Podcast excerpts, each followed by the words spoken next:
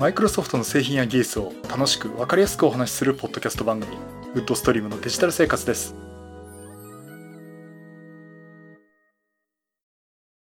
第640回目の配信になります。お届けしますのは木澤です。よろしくお願いします。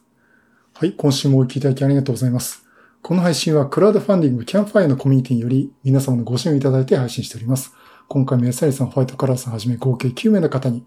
ご支援いただいております。ありがとうございます。ご支援の内容に関しましては、この番組ウェブサイト、windows-podcast.com でご案内しております。もしご協力いただけるでしたらよろしくお願いします。また、リサの皆さんとのコミュニケーションの場として、チャットサイト Discord にサーバー開設しております。こちら、ポッドキャスト番組、電気屋ウォーカーと共同運用しております。よかったら参加してみてください。Discord サーバーの URL は番組ウェブサイトにリンク貼ってあります。はい。ということで、えー、今週も YouTube、ポッドキャストを同時収録をさせていただいております。よろしくお願いします。ちょっと音が入っちゃうんで、今エアコンつけてない状態なんですね。で、しかも今セミが外でミンミン鳴いてるんで、えっ、と、ちょっと部屋を閉めてる状態で、もう今汗が出そうな状態なんで、ちょっと今回ですね、手短にお話をさせていただきたいと思っております。今回お話しする内容ですね、Windows 11のインサイダープレビュー。これベータチャンネルでビルド22621の436というのがリリースされました。で、ここでですね、なんか Windows のファイル共有とか、まあ、そこら辺でちょっと動きがあったんでね、そこの話をしたいなと思っております。えっ、と、Windows 11のインサイダーペルビュー。まあ、これ何度も話をしてるんですが、えー、まあ、3つチャンネルがあって、まあ、開発チャンネル、デブチャンネルと言ってるのと、ベータチャンネルと、リリースペルビューチャンネルっていうのがあります。で、今回お話しするのは、ベータチャンネルですね。で、これどういうものかっていうと、将来実装予定のものに対して、え、先行して実装をして、で、品質を試すというものになっています。え、です。で、まあ、開発チャンネルってね、デブチャンネルと何かと違うかっていうと、デブチャンネルの場合は、品質はともかく、いろんな試すたい、試したい機能、実装するかどうかもわからない機能をどんどんどんどん試しに入れていくっていう感じのものなんですが、ベータチャンネルっていうとね、まあ、これよりもかなり実装を現実的にするっていうところと、いうものになりますんで、まあこれに載ってる内容っていうのは、ほぼ次の Windows 11の、まあ 22H2 になりますけども、に実装されるものだと思っています。まあこういったね、えー、試験をするというものなんですが、前お話ししました通りね、このビルド番号が22621ということで、もうほぼ固定になってて、その下のですね、ドット436とか、ここら辺がね、どんどん変わっていくという感じになります。で、ここでですね、今、あ、22621と22622ってあるんですね。で、これ前回、前々回の話だと思うんですが、22621とつく方は、新しい機能を有効にしていない。2622というのは新しい機能を有効にしているというものになります。で、今回ですね、ファイル共有というところで、え、動きがありました。例えばこのファイルをですね、右クリックして共有をするということをすると、共有相手ってことで、これメールで連絡したりとかね、いうことができます。で、ここで、近距離共有っていう機能が今まであったんですね。で、近距離共有って何かっていうと、Bluetooth で接続された近くにあるデバイスに対して共有をかける。このファイルをあげます、見せますっていうことでね、共有をかけるということができていました。で、これ実際私今、Bluetooth が動く、相互で Bluetooth が動く複数のマシンって今ちょっとないんで、えー、試せてないんですけども、このデバイスというところで共有で、Bluetooth で接続できるものについては共有できるっていうのが今だったんですが、これ今ね、今回ですね、Bluetooth だけではなくて、ネットワーク上で、まあ、具体的に UDP ですね、につながるものであれば、近くのデバイスとして表示されるということになります。えー、ということで、Bluetooth じゃなくても、例えばデスクトップパソコンがあっても、近くのデバイスとしてですね、ここの一覧表に出てきて共有ができるというものになります。実際のマイクロソフトのね、サイトの方では、えー、近くのデバイスということでね、えー、Bluetooth 接続ではなくても UDP でですね、つながるところであれば共有ができるということになります。ただこれ UDP なんで、まあ実際ルーター越えとかですね、そんなことはできないんで、あくまでも自分のネットワークのセグメントの中とかね、それに限った場合の共有ということになります。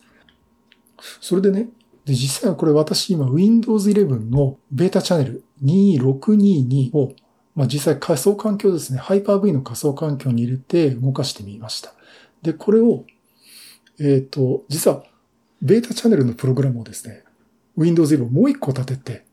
これうまく Bluetooth じゃなくてもね、共有できるかなってことをね、ちょっと試してみようと思ったんですね。で、実際一個、あの、ローカルにファイルを作って、え、共有をかけるということをします。そうしますと、この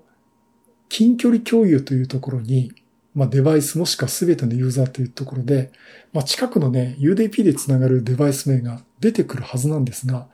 ちょっと出てこないんですね。で、これなんで出てこないのかっていうのはちょっとまだ調べてみようと思ってるんですが、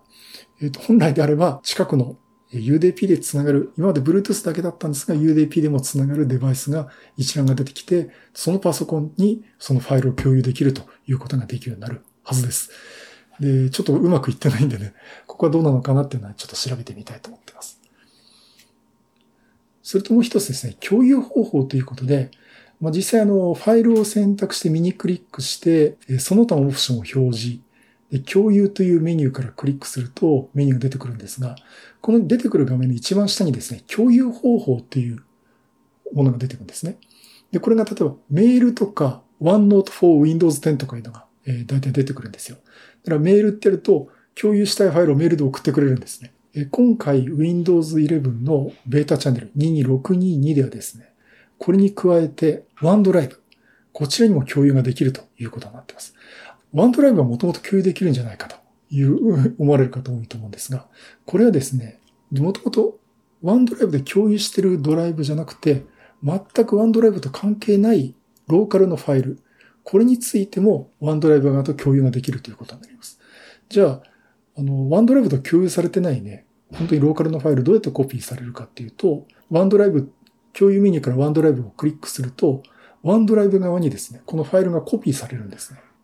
そうすると、あの、OneDrive のですね、えっ、ー、と、ルートフォルダ、本当にドキュメントとか画像とかじゃなくて、一番上のフォルダに、えー、共有したいファイルっていうのがね、コピーされています。まあ、実際これ OneDrive で表示させていくと、このように表示されるということになります。まあ、ということでね、今度 Windows 11のベータチャンネル22622では、ファイルの共有で、近距離共有が Bluetooth だけじゃなくて UDP 接続で繋がっているネットワークのマシンとも共有ができる。そして共有方法として OneDrive が追加されたということができるようになりました。まあこれがね、まず22622の一つなんですが、じゃあもう一個だけ、今度はファイル共有とまた別の話ですね。あの、コマンドプロンプトとかを出します。例えば、Windows 11の、えー、通常版ですね。コマンドプロンプト。例えば、この、じ、ファイルを示してして実行で CMD って指定すると、コマンドプロンプト、DOS プロンプトがね、立ち上がるんですが、え、今回の22622からですね、このコマンドプロンプト自体が、Windows ターミナルが、が標準になるということで、完全にあの切り替わるということになりました。まあ、実際、あの、ベータチャンネルの Windows 11でですね、え、コマンドを指定して、cmd っていうコマンドで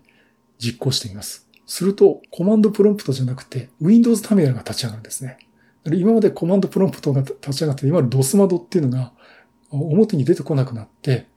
これからは Windows ターミナルが立ち上がるというものになります。もう Windows ターミナルですからね、あの、パワーシェルのシェルが立ち上がったりとか、WSL2 ですね、Windows Subsystem for Linux 2とか入れてると、